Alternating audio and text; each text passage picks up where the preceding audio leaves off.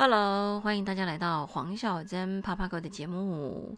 今天是二零二一年一月五号，星期二，天气阴阴冷冷的，终于有冬天的感觉啦。今年现在室外温度大概十七度左右，大家应该都把冬衣拿出来穿了吧？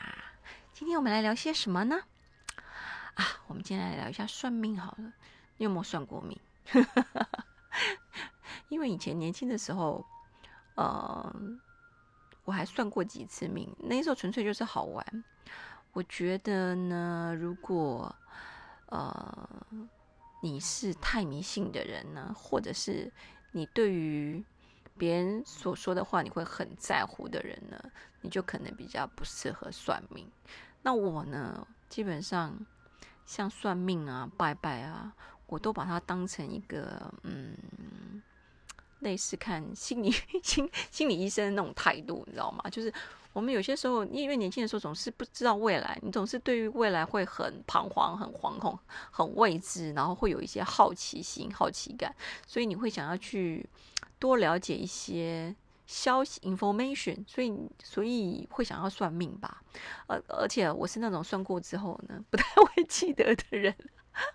就是有些可能重点会记得，但是我也记不了多久，我就会忘光光。对，所以呢，我这种人就比较适合算命。但是如果说你是那种，呃呃，天生悲观主义者，或者是像我妈那一种哦，人家是说好的都记不住，那坏的都记掉掉那种人，你就不是不太适合算命。那我记得我第一次算命的时候是去我外婆家，跟我妈去我外婆家，然后外婆家在很乡下的地方，因为很无聊，大概。嗯，三十年前的事情了吧？那我妈就说去看我外婆，外婆生病了。那外婆我妈就说，那我们就去旁边算一下命好的。她说外婆家附近有一个有一个算命的，很便宜，而且算的很准。因为太无聊，就说好吧好吧，没算过命，然后就去算一下。然后他就是在一个庙里面的一个有一个小桌子在旁边，然后那一个人是一个眼睛瞎掉。不知道是白内障还是，反正那个眼睛就是怪怪，就是完全盲掉。另外一个眼睛是看得到。然后你也知道，那种家庭式的那种小小的算算命馆呢，就是很 open 的，大家就是坐在那边排排队的等算命。所以别人家发生什么事，或他来算些什么，我们都听得一清二楚。那我们前面呢，就是一对夫妻来问事情，然后呢。那个老师算命老师就跟他讲，反正就在说哦，他们今年的运势怎么样，很差啦。然后就跟老公说，你现在这个工作虽然薪水不高，但是就稳稳的做，不要移动，千万不要移动哦，不要再做任何的投资。然后呢，你们两个就好好的走过这一年。明年呢，我在想说，嗯，他应该会跟他说，嗯，明年就会好多怎么样？他说明年呢，你们要有心理准备，你们会更糟。他说这没有办法，他说每个人都有大运。大运、好运跟坏运，他说明年就是你人生这一段时间最差的状况，就在明年。他说明年你你们的状况会更糟，可能会碰到的事情更多，千万要稳住平常心，然后尽量去做，两个人努力携手走过明年就好了。他说明年你们的状况可能会更糟一点，然后你们要记得要手牵手、心连心，一起度过去，走过去。明年你你就会好运就会来到了。然后就跟他讲讲完之后呢，我看他们可能本来是很脸上脸色很难看的，然后突然就是有露出浅浅的微笑，虽然觉得还是嗯。有点悲伤的那种感觉，不过我觉得他们还还蛮感谢老师跟他们讲的话。后来他们就拿那个红包给老师嘛，老师收了红包之后，把钱拿出来，红包收下来，就说：“我知道你们不容易，这个钱你们拿回去，好好的过日子，希望你们可以那个携手平平足的度过明年。”然后后来他们就走走了之后，我就换我们了。然后我就跟我说：“哇，老师你好慈悲哦，竟然还不收红包。”他就说：“哎，人家都已经这么糟了，我们能够跟人家讲讲话，帮助人家一下，让人家好好的走过这两年，也是应该的。如果三百块钱，事实上能够让他们觉得还是有人愿意帮助他，让他们度过一些难关，那多好啊！而且说真的啦，不赚这三百块，以后他们如果真的，呃……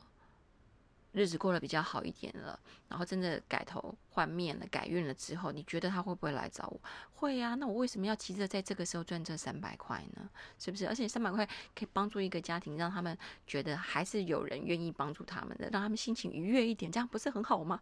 我在想说，哇，这个老师讲话真是有哲理。他说，人生都是有高潮有低潮，低潮的时候我们就能帮人家的多帮帮帮人家，然后能够反正低潮的时候蹲下来的时候，你就好好的蹲着，然后把马步扎稳。等到有一天你好运来到的时候，你就可以跳得更高啊！我我觉得我那一天我好像不是去算命，我好像去上了一堂课。我觉得那个那一个算命老师讲的真是有哲理。然后后来就换我们再算了嘛，反正一样就是嗯，给生辰八字批个流年。然后那些他讲的那什么内容我已经忘记了，我只是记得一个很特别的一点，就是他帮我批完流年之后呢，他就拿出一个盒子，然后叫我从盒子里面抽出。抽出三张牌，然后照顺序放好。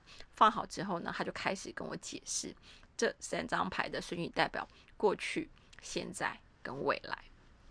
那因为我外婆、我爸妈都是客家人，所以他们住他我外婆家住的是那种客家。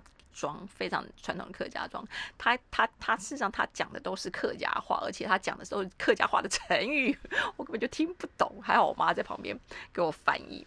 反正第一张的卡片就是啊，一个一个个人在竹林里面，很多竹子里面里面走走，他就说哦，这就是你的过去，你的过去过去啊，就是一个人呢在竹林里面乱闯乱闯乱撞的，反正人家跟你讲什么。太年轻了，你也听不进去。但是呢，你还蛮有毅力的，自己会靠自己的方式去慢慢的找到路走出来。哦，这就是你的过去。他说你现在呢，他就笑了一下，他就是就是一个同我看到就是一个小小一个人人形，左手不知道拿什么东西，然后右手不知道拿什么东西，然后他就讲了一句成语，反正意思就是啊，你现在哦，你现在就是那个钱左手进来，右手出去，守不住财。不过你现在还。还年轻啊，他说没办法，你现在的状况就是这个样子。那第三张牌就是一条鱼哦，然后反正翻译的结果就是鱼要类似鱼要龙门的意思。然后我就回头跟我妈说：“妈，你的下半辈子靠我。”这就是我第一次算命、算命、算命的结果。那我觉得蛮好玩的。然后我觉得那个老师也有也是让我上了人生的一堂课。所以有些时候，我觉得算命人是在于你有没有。碰到好的人哦，有些算命师是真的是在骗钱的。然后我觉得，我觉得我碰到的算命师都还蛮蛮好玩的。然后呃，因为大概在二二三十年前，台湾有很多那种茶艺馆，那茶艺馆里面呢，都会有人在卜卦啦，或是算命啦，或是紫微斗数啦。那我觉得那些人大部分在那一边，而且都收费都不会很贵。我觉得大部分在那边人都是在怎么讲？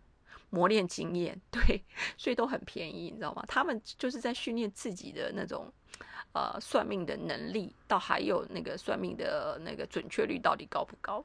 然后有一次，我就也是跟朋友去一个茶艺馆喝茶嘛，想说啊，那就顺便算算命。而且算命的哦，对你如果要去算命的话，千万不要一个人去，你一定要带你的闺蜜或者跟你很好的朋友。第一个，他让他。他是非常了解你状况的人。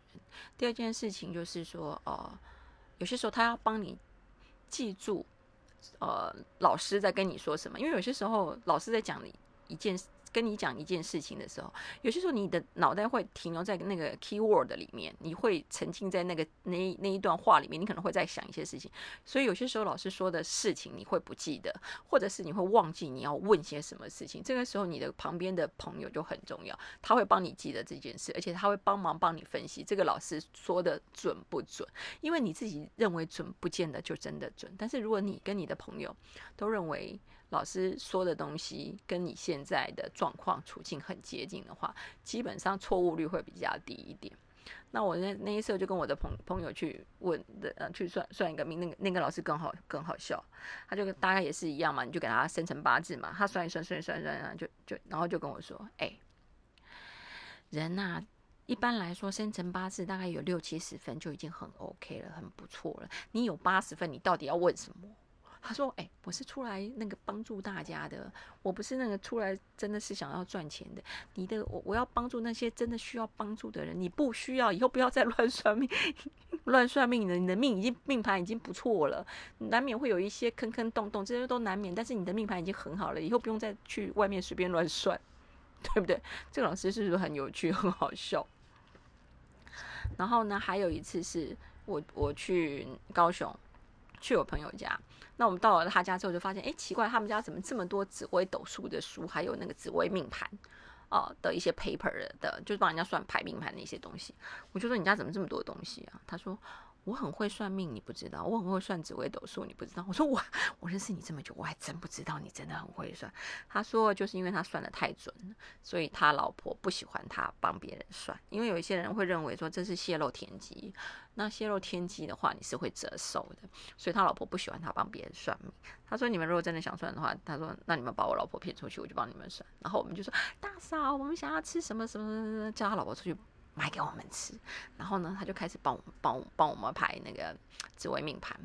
那我朋友的我已经记不住，我只记得我自己的。我后来才记住，就是那时候我大概我才也是才二十几岁的时候，他就说：“呃，哎，你的工作运呢？你跟家里的那种感情，就是父母的缘分比较比较薄。”他说：“你的工作运比较适合过水发展。”我说：“哎。”我从台北到高雄过了很多河，算不算？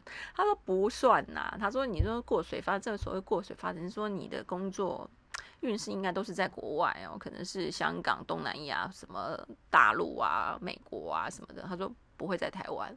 我说怎么可能？因为我那时候一点这种机机运都没有，我才刚做完总机助理跟采购嘛，对不对？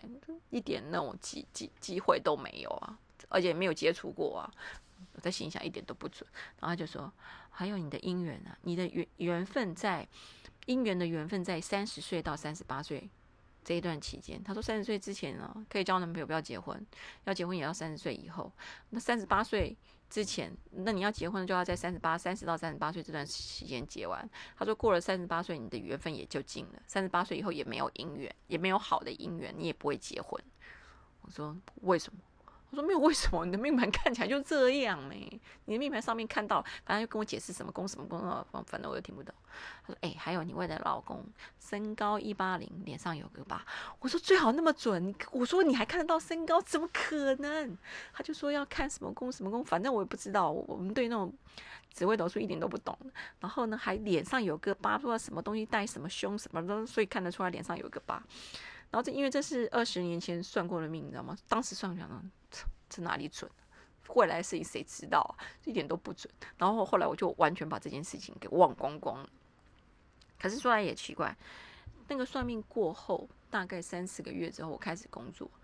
从那时候开始的工作，就是在香港、大陆两岸三地跑来跑去，这是真的，我也不知道为什么。然后第二件事情是，我结婚的时候呢，跟我当天去我朋友家算命的是我另外一个国中同学，他也有去算。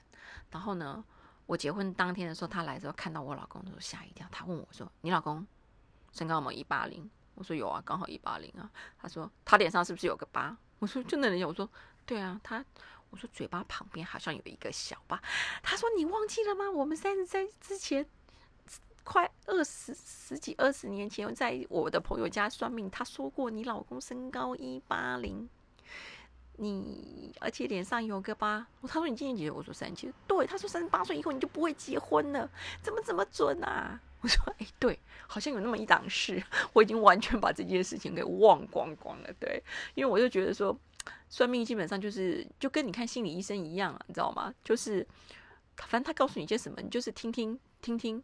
哦，然后你有什么疑问呢？你就问一问，就是排除一下心里的那种烦恼啊。有什么问题你就问啊。然后他给你的东西你就仅供参考啊。就这样一来一往的话，消除心里的一些挂碍啊。然后，呃，可以做的你就去做，但是不要花太大的钱，什么，不要去花。呃，太多的钱去做一些不该做的事情，就是你量力了为。什么？他就叫你去拜拜，拜拜那个不难嘛，对不对？就是去拜拜。一般真的比较好的人就会告诉你说，你去哪里拜拜。然后如果真的要做这盖的，话，事实上那个你去那种大庙正庙的话，那些钱都不是很多很贵的。然后事情就这么过去了。然后有一天呢，我去书局逛街、逛书店的时候，我还发现了一本书。那本书我看到那个书名的时候，我觉得这本书太有趣了。书名叫做《神啊，我要怎么问你问题》。我刚刚看到这本书，我想说这这是什么书啊？这本书怎么这书名怎么这么有趣啊？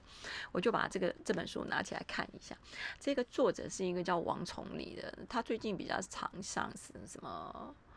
呃，哇哇哇的节目，然后呢，他本身是美国留美国明尼苏达的那个大学教育行政博士，然后在树德科技大学教通识教育学，他自己也创办了一个万啊，在万峦中天宫的创办人，他是白天是大学教授，晚上是在当神明的助手，然后他最主要这本书是。教我们如何用宝贝的方式来问神明问题。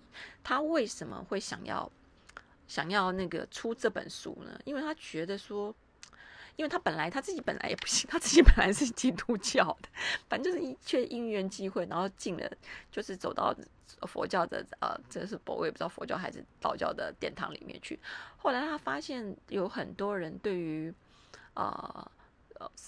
跟神明问世这件事情，或者是拜拜这件事情有所误解，所以很多人会被骗。那他也觉得那一些骗子太不应该了。那为什么他想要预防大家被骗？他就觉得说，他应该要来写一本书，告诉大家，当你有疑问的时候，你该怎么办？哦，这就是第一本台湾所谓的佛教问世问世使用手册，是不是很好玩？教你用千。呃，流年流传千年最可靠、最不受人为影响、最让人幸福的方式，问神明哦，就用宝贝宝贝，那个叫什么？那个中文我不会讲哦，搞定生生命中大小事。对他有，他说人生你要问的，反正你会问神明，会问有哪哪哪哪五五大类项，一定是问身体嘛，问婚姻，问事业，问考试，问学业。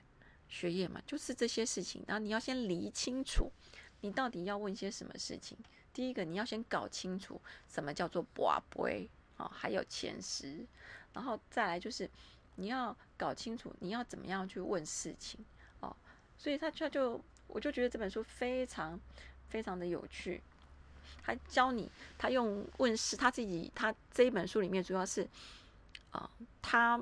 本身的一些经验，然后用科学的方式来告诉你如何用最正确、最有效、最神准的问法来问神明。因为神明不会讲话啊，那不会讲话，你要会问啊。哦，病人，譬如说你一到庙里面，第一件事情你要先自我介绍嘛，先跟神明介绍你叫什么名字，你的生辰八字，你住哪里，你今天来要来问什么事情，哦，可不可以问？哦，还有你要搞清楚神明在不在家。他说有些时候神明也会出门办事去啊，他搞不好先这个时候正在外面办事情，对不对？你要先搞清楚嘛。然后搞清楚之后呢，再开始想说，OK，你要问的是什么样的问题？他他的书里面很有趣的是，他还有那个树状图，告诉你说每一个重要的问神的步骤，让你自己一目了然哦。一看就知道说哦看得懂，然后你最塔最针对于一般人容易遇到的问世瓶颈，贴心的列出问世心法，让你豁然开朗，海阔天空。你不会问没关系，你看看完之后你就 自己做笔记，然后问抄下来，然后去问神，问神明。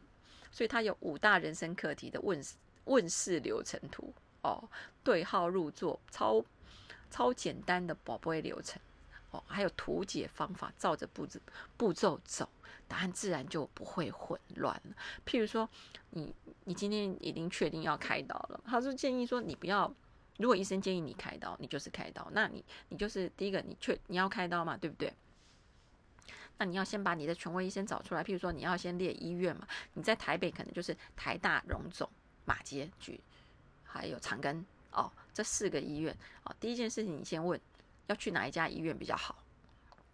对不对？然后像哦，他说你每个都问，他会告诉你，哎，可能是马街或者是台大，OK，台大，那你要找哪个医生比较好？你就是这样按部就班的去问，但是你自己要先做问做功课啊，你不能就直接问医神明说神明啊，我要不要开刀？神明怎么回答你？要还是不要？哎呀，要去哪里开刀？神明怎么会？神明难会难道会告诉你说台大荣总吗？不会。所以我就觉得这本书非常的有趣，而且我跟你们说，我看了这本书之后呢，我还真的有去他这间庙里面问事情，而且我去的时候，你知道吗？我我问了很久，我第一次去的时候问了半天，然后卜卜杯就是我就跟神明报告，就是说我的。一样嘛，先说自己的生辰八字，自我介绍，自我介绍一番之后呢，我就问神明，就是我当那时候是去求子啦，我就跟他讲明我的来意，就要求子，我怎么怎么卜卜都卜不到。后来是就是这一个作者的师傅，他当时也在现场，他看了觉得怪怪的，他说你等一下，我来帮你问一下。然后他就开始问，诶，他问你，我又问不出来，他就说神明一直在笑。然后他就问了一下神明，说那时候他们主要是拜那个啊观世音菩萨。然后他就说，是不是要去求玉皇呃提供，就是玉皇大帝同意之后，他才能够帮我。一讲出来就醒杯，他就说哦，你今天没有办法问事情。他说你需要先去，哦求提供同意。哦，愿意帮你之后同意，我们才有办法帮你。我说他提供我都不要拜，我又不懂。他就说哦，你到台北的时候，你去可能就去松山有个奉天宫。他说那那一家庙也是蛮不错的。后来我就真的跑到松山的奉天宫去求玉皇大帝。哦，对，求提供同意，就是我可以请那个嗯妈祖。观世音菩萨，观世音菩萨帮我的时候，哦，我那时候也是求了很久。因为当你有一些状况的时候呢，那你去之前你要自己想先做功课，你可能就是要布施啊，布施你可以捐佛书，或是捐米，或者是捐棺哦，棺木，对，捐棺木都可以。就是你必须要做一些，你表示你有业障，那你要怎么去做呢？最最最好的方法方式就是。做这一些捐赠，做一些捐赠。然后我那时候，我朋友是有告诉我说，我可以捐捐一本书，佛说长寿灭罪护诸童子佛书，对。然后我就成一百本、两百本、三百本、四百本、五百本、六百本，一直开始加加加加。我加到一千本的时候，才拔掉杯。然后拔掉杯之后呢，我才又回到。这一间庙里面去做一些求求职的过程，对啊，反正有些时候有些事情啊，它是很奇妙的。那我觉得对于世界所有的一切，很多事情就是宁可信其有，不可信其无嘛。但是也不要太迷信啊。但是有些事情，当你碰到的时候，嗯，你总会是有方法去解决的。那我觉得这本书最主要是告诉你。就是说，呃，一目了然，一问就灵。人生任何的事情都是一半靠人，一半靠神。你要先自助，然后才天助，然后才可以顺应天理。那他也里面也有些讲的，有几个个案也是他无能为力的。因为有些事情，说实在话，你要人定胜天，嗯，也是蛮难的一件事情。有些时候你就必须要看开一点哦。所以我想说。在台湾，应该百分之八十的人都算过命吧。但是我不知道你有没有看过这本书，我觉得这本书非常的有趣。神啊，我要怎么问问你问题？然后，反正有些时候你就把它当做嗯一个有趣的故事来看看，我觉得也蛮不错的。好啦，今天夯不啷当就聊到这里了。希望记这个主题算命，你也有过同样的经验。